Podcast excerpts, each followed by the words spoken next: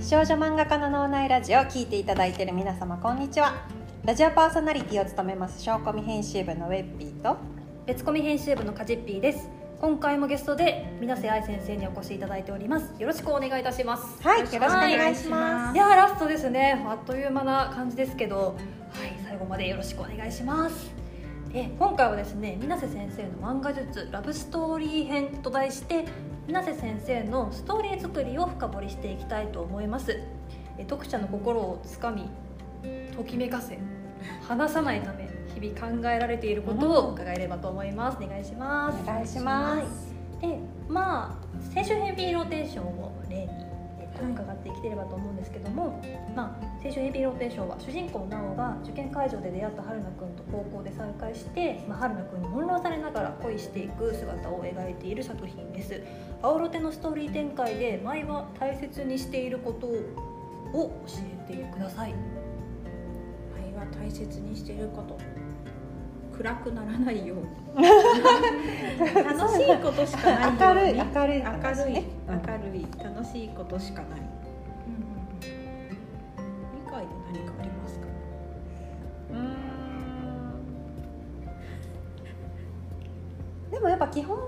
が動いて話を、うんうん。作っていくっていうのは。そうですね。ハラハラもさせないようにしてるから。うん。や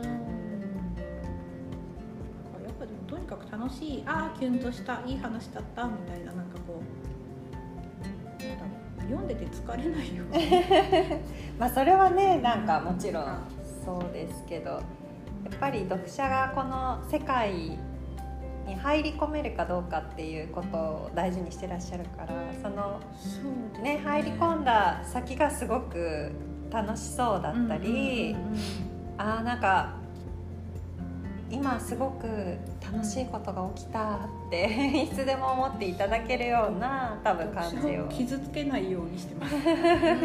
心がけていらっしゃるんですかね。涙うさぎとか地道に初恋とか過去作だとなんかすごく盛り上げた後に読者を傷つける展開を持ってくるっていうのを結構してたんですけどなんかそれはしないようにマオロテでは心がけてます。うんなんかもう楽しいだけで読んでほしいと思ってます。なんかそれは、はいあのなんていうんですかね青ロテでそうしようって思ですね。なんかよく他のインタビューでも答えてるんですけどやっぱりコロナ禍だっていうことがすごく大きくてなんかやっぱり疲れてる人もすごく多いのでただもう読んで本当にもう安心して楽しく読めるものにしたいって。なんか今まで自分の作品ってそういうシーンもあるけどなんかこう落とすショックでもうヒロインが泣いちゃうっていうシーンとかもあるっていう作りだったので今回はもうそういうふうにこう心が読んでる人の心がしんどくないように楽しいものを届けたいと思って、はい、コロナ禍っていうのは結構本当にあると思います。うん今どういう、生活をしてどういう気持ちに読み手がなっているかなっていうのがそうですね。過去だと結構私のななんだろう作品を読んで漫画を読んで、涙を流してデトックスみたいなことを言ってくださる読者さんうん。も涙うさぎとかもタイトルにもあるように。いやアロでも泣けますよ。何言ってるんですなんか。か幸せで泣けるみたいな。あそうですそうです。なんか涙のあれがこうそう、うん、なんか求められてたのがそういうのももちろん涙うさぎとかもなんか泣いてもらおうって全然自分は思ってなくって、えうん。読者さんってこれでなんか泣いたん泣いたんだって言ったら変だけどそのヒロインの桃川が泣くところで一緒に泣いてくれてるんだっていうのはその感想で初めて知ったんですけど。それと比べてやっぱ青ロではもう楽しい今回も楽しかったです。癒されました。なんか春菜尊いみたいな、うん。う んそういう感想をいただけると嬉しいですし実際いただけてるのでうん。よかったなと思ってあとはですね、はい。また胸キュンシーンで読者さんをドキドキさせるためのポイントをぜひ伺いたいんですが、青ロテで言うとまずちょっとここに書いたんですけど 倉庫のキスシーンははい。やっぱ忘れられないじゃないですか、はい。まあ、プールのシーンとかねいろいろありますけど、はい。うんうん、まあこの倉庫のね、まあ、2巻。はい。第2巻収録。第8話。うんラスト。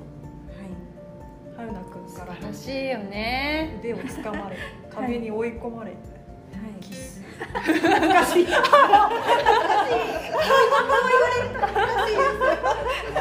でもそれこそ、まあ、そのなんていうんですかじゃあ同じお題を、うんうん。なんていうんですか倉庫で、はい。男の子に腕つかまれて、うんうん。壁に追いやられてキスをするというシーンを書いてくださいって、うんうんうん。同じなんか複数の作家さんにこのお題を提示しても多分描き方絶対全然違うじゃないですかどういう演出をするかっていう。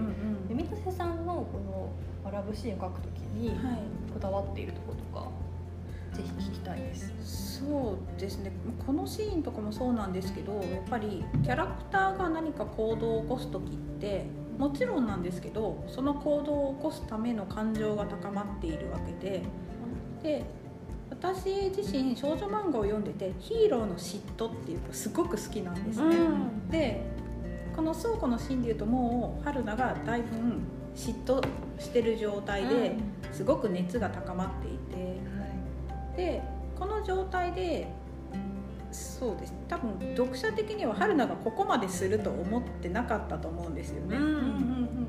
それをその逆手に取るというかそのすごく嫉妬して読んでる読者さんも多分楽しい気持ちになってて「わあ春菜くんどうするんだろう」って思ってる今だって思ってそのこのシーン特にそのアオルテが始まる前にこのシーンだけは書きたいって思ってたシーンだったので倉庫のシーンは。はい、なんか書きたいこのシーンが今ならこのその溜まってる熱とかその感情的にうん。ここに入れられるんじゃないかって思って入れたシーンだったんですね。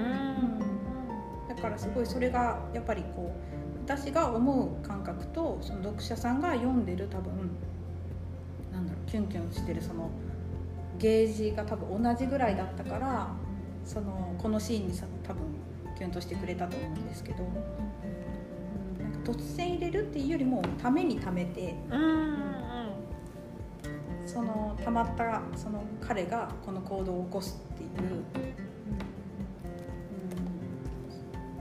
うん。まあね先生でもなんか別の、のインタビューでもおっしゃってたけどうんうん。でもあの自分がそういうふうに思っても書けない時の方が多いからそうそう。これはすごくラッキーでしたって言ったのがすごく印象これを的だっやりたいた。なって思っててそうでですもね。出せ出しどころじゃなかったりとか。そうですね。結局キャラの感情がその他の連載過去の連載でもそうなんですけど、キャラの感情がこの行動を起こすところまで高まってなければその行動は起こさないのでうん。その蜂蜜に初恋小春が他の人とデートをしてそれをなっちゃんが遊園地に、うんやりましたね。で出会っちゃって観覧車のところで邪魔をしに来るっていうはい。シーンがあるんですけどそれもやっぱ連載前から考えていてその今ならこの行動を起こせるところまで感情と気持ちがその熱が追いついてるからっていうそれとそうですねそれもだからかけたシーンでそこと「青ロテ」の今回の倉庫のシーンのこの2つしか多分かけたことないと思うんですそれがすごいんですよね。なんかだから。このシーンが書きたいっていうのはすごくいつもいろんな連載であるんですけどうん。熱が追いついてない感情とっていうのがすごく本当に多くて。キャラクターの感情を優先させているっていう。ね、じゃないとやっぱりキュンキュンしないのかなって、うん。そのなんか突然やっぱりなんかしてもなんかこう驚かすとかそこから関係を変えていくとか展開としての胸キュンシーンにはなると思うんですけど、なんか本当にわーってこうこっちが恥ずかしくなるような胸キュンシーンはやっぱりヒロインと一緒にこうドキドキしながらうんやっぱり感じていかないと胸キュンシーンにはならないと思って。無理やりなシーンになっちゃうってことですかね。そうですね、うん胸キュンシーンとキャラクターが走るシーン そうね。そういつも言うんですけど。そういつもね先生はおっしゃってる。そういう感情になってないとあなるほど思うんうん。うん。だからこそ忘れられないシーンになるんだなって思いましたね。うん。この私もこのあの2巻の収録の倉庫のきつい時は証拠見にいたので、うん。考慮しを読んでたんですけど。うん。ね予告の担当だからねカジピびっくりびっくりだからね。すごい脳みそに刻まかったです。本当にねさっきもちょっとあの先週の収録でも言ったんですけれどあのコロナで 上がるかどうかもわからないという。そうですね。いや時だったのでもう忘れられいないんですねこの回は。ネーム的にはここまで書けたから絶対仕上げたいっていうのもあったんですよね。いやそう。そうなんですよ。すごいいい回だってことは私も分かってたんですけど。果たして上がるのかっていう上がってよかった。上がってよかった。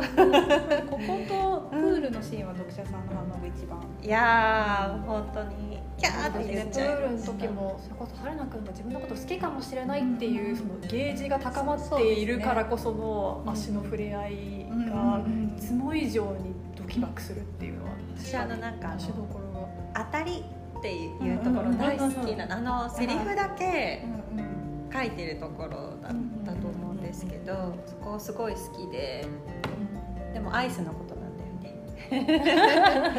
そうそこがって思うけど。そうそうえって思うけど、なんかセリフもなんていうの多分読みやすさを考えられてて、そうですね。すごい長ったらしくは絶対されないじゃないですか、うんでもシンプルだけすごい残る。そうそうなんですよ。難しいことは何も言ってないんうんですけどね、音楽書いてるとこはもう読み飛ばしてもいいかなと思って書いてます。そうそういつもね大事なことはスパンっておっしゃいますよね。こう短く。そうあこれこれこれこれだ。当たり。今私たちあの三巻を見てます。プール巻を見てます。今三巻を見ております。あそれがすごく好きです。先生がこれまで描かれた中で、はい。想像以上にも展開できたなと思った回があれば教えてほしいんですが。これこれなんか難し難しい質問だなと思って。想像以上に。なんか想像通りに書けることがまずあまりないので、うんその今話した通りうんにここまで書きたいっていうふうにいけることがまずないのでむしろここまでいけたっていうその想像っていうかその、うん、目標値っていうかいけたっていうこと自体が珍しいからそれ以上ってなると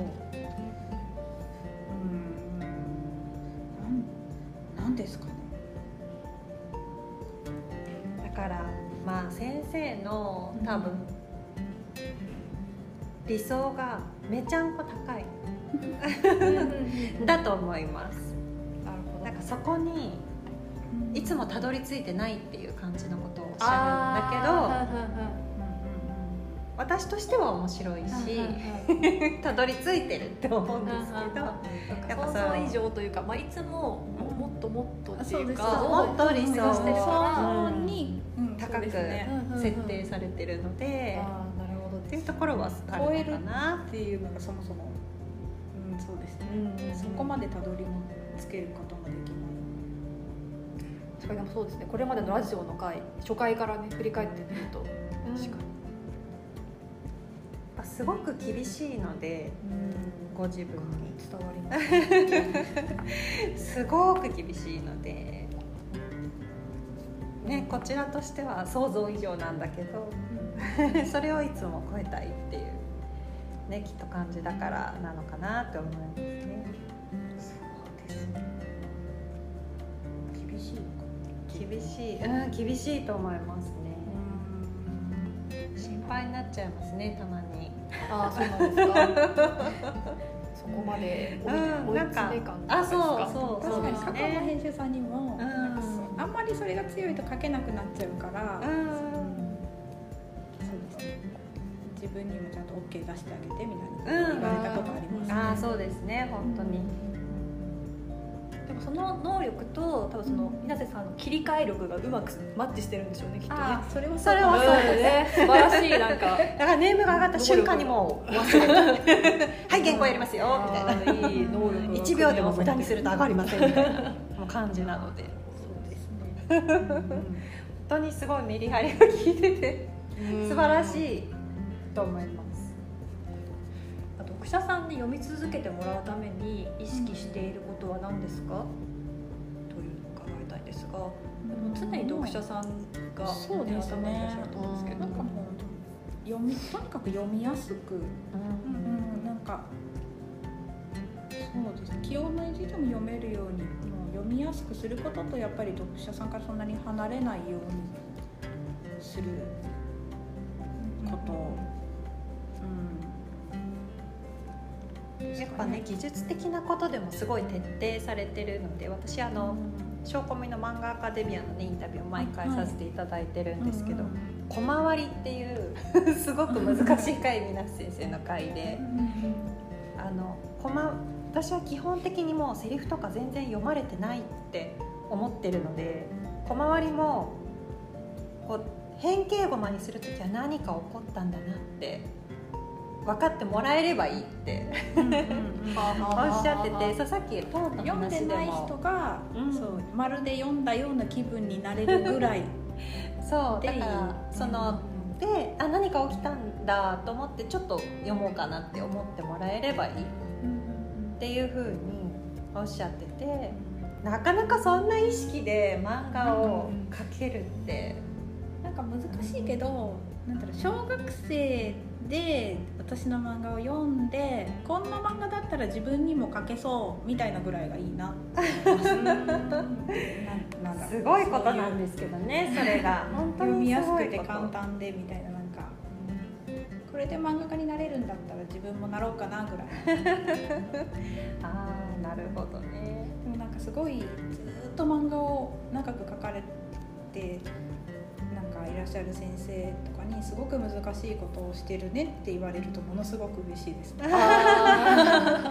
いやそう漫画がそうしてることは普通に見えてこれがどのくらい難しいかは自分には分かるってうん言ってもらえると、それが一番難しいんだよって言ってもすごい嬉しかったです。うんやっぱり担当すると分かることということもやっぱありますかねやっぱ全部それを意識されてるのでトーンもなんとなく明るいところ明るいシーンで暗いまた明るくなったっていう風にまあ見えればいいかなっていうその見えればいいかなが全全部そうなんですよね。そうです絵の入れ方もそうだしそのキャラクターの演技のつけ方もそうで小回りもそうで。だからもう全部そういう読者に読者が目で読んでるって頭じゃなくて目で読んでるものって思ってるので うん。いくらキラキラしててもトーン張りすぎちゃうとただの暗いシーンにしか見えないんじゃないかとか思うし、白くないとって、それは徹底されてるのでもうね読み続けてもらうために意識してることしかないですよね多分。皆先生の漫画っていうのはね、はい、とにかく読みやすく、うん。しかも自然とねこう本当に読みやすいし、うん。うんなんか一読者としてこうストレスなくさーって読んででもその一コマ一コマに意図とか狙いがあってっていうのは。そうですね。ちょっとこのラジオを聞いた後にですね。また皆さんも。もしかしてこういう意図だったのかもしれない。でも皆さんさん的にはそうなんですよ。ねうんそれは感じてほしくないんですよね。あそれでまあでも漫画を描かれる人はそういうのもあってもいいかもしれない、なんかこう、うん、知らないうちにこう、伝わってればうん。いいなっていうことなんですよね。そこが素晴らしい。うん、確かに。そうですね。すごいって別に思ってほしいわけではなくて。ちょっとしたことで多分こう読んでる側ってやっぱりこう受け取り方が変わってくるので、うん。なんかこうただキラキラな四角いトーンを貼るっていうシーンだとしてもその四角いトーンをその場面にまんべんなく貼るのとちっちゃいものからだんだん大きく下に向かって貼るのとまず大きいものを貼ってから下にちょっとだけ小さくしてくるのとっていうのは視覚的にも気持ち的にもそれも変わってきたりもするので。気持ちがだんだん盛り上がるのか一気に花火のように上がって盛り上がってるのかとか、やっぱりそういうことも考えながら、うんその頭で読む漫画じゃないようにしたいっていうふうに、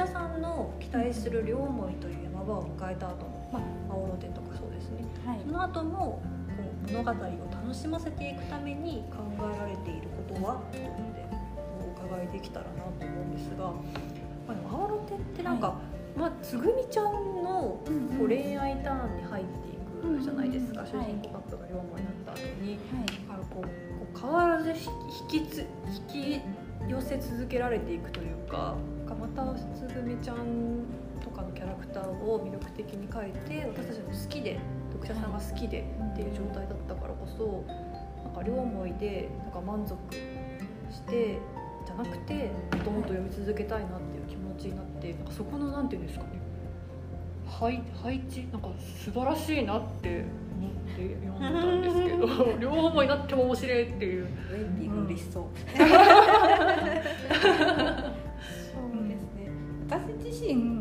ぱり片思いの時が好きなんですよね、そので両片思いが本当に好きでくっついた後よりやっぱりその前の段階が一番楽しいと思ってるのでやっぱりオーロテの読者さんにも結構の数そういう割合の人はいらっしゃると思うん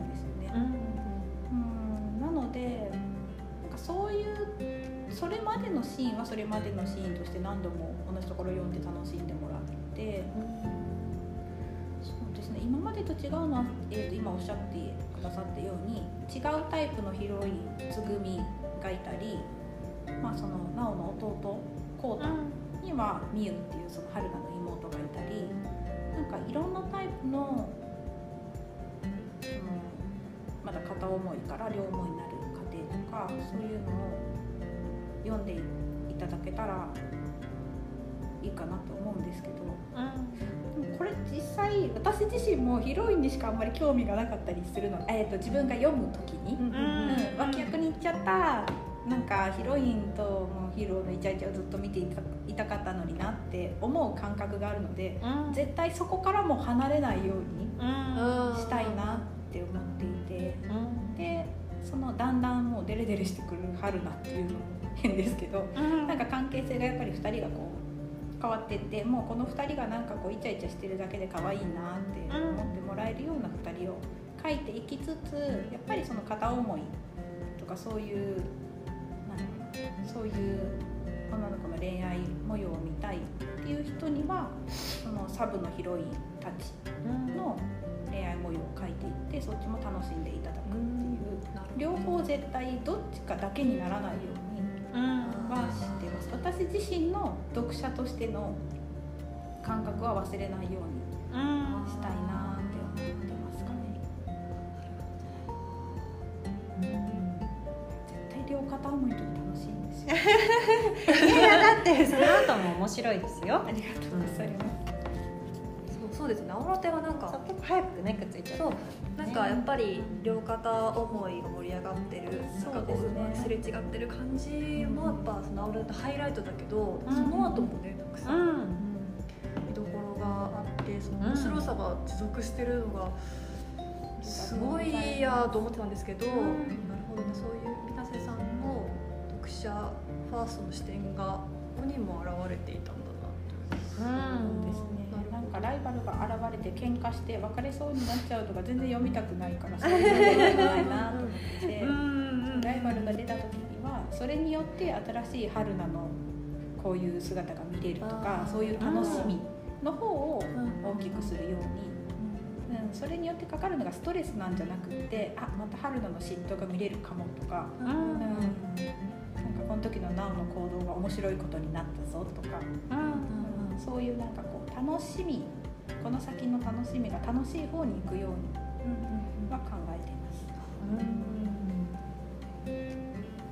なんかそのいろんなキャラクターの恋愛が入ってることで、またこの「青ロテ」の世界もすごく、うん、もうちょっと奥行きが出るというか、本当にこのいやいいじゃないですかねこんな高校に行きたかったし そう思ってもらいたいですそうよね。思ってもらいたいんですよね。なので、うん、私はなんかその両片思いじゃななくなってからも大好きですよ。ありがとう。はい、素晴らしいと思ってます。最後のですね読者さんからの質問に、えーお答えいただきたいです、えー紹介します水瀬先生こんにちは。水瀬先生にとってあー幸せって思う瞬間はどんな時ですか？先生と描く作品が大好きです。これからも水瀬先生のペースで活動頑張ってください。と。なんか幸せって思う瞬間の話を聞いて最終回を締めたいと思います。はい。はい。どんな時でしょうか？気になります。体重が減ってた時です。か最高4週に当たってしまったかもしれない体重が減ってたすごいこんな漫画漫画の談義して漫画の話ずっと続けてさ体重の話でいやいっぱいありますよ先生は。いっぱい感じられる人だから。そうですね。うん、そこがもうね素晴らしい。好きな漫画の続きが出た時とかその漫画が面白かった時とかですかね 少女漫画家としてはね。水瀬先生ってはい。面白いなっいや面白い。て思ったところで このラジオをそうですね締めたいと思いますはい締めたいと思います。大丈夫ですかね。はい大丈夫です。最高。です。大丈夫です。最高です。はい。ということで、えー今回のお時間はここまで。4週にわたり皆先生本当にありがとうございました。ありがとうございま次回は8月4日配信です。ゲストは一体誰になるのでしょうか？はいお楽しみに。それでは皆様また来週。来週？8月4日。はい8月4日。バはーいバイバイ。イバイ。先生ありがとうございました。ありがとうございました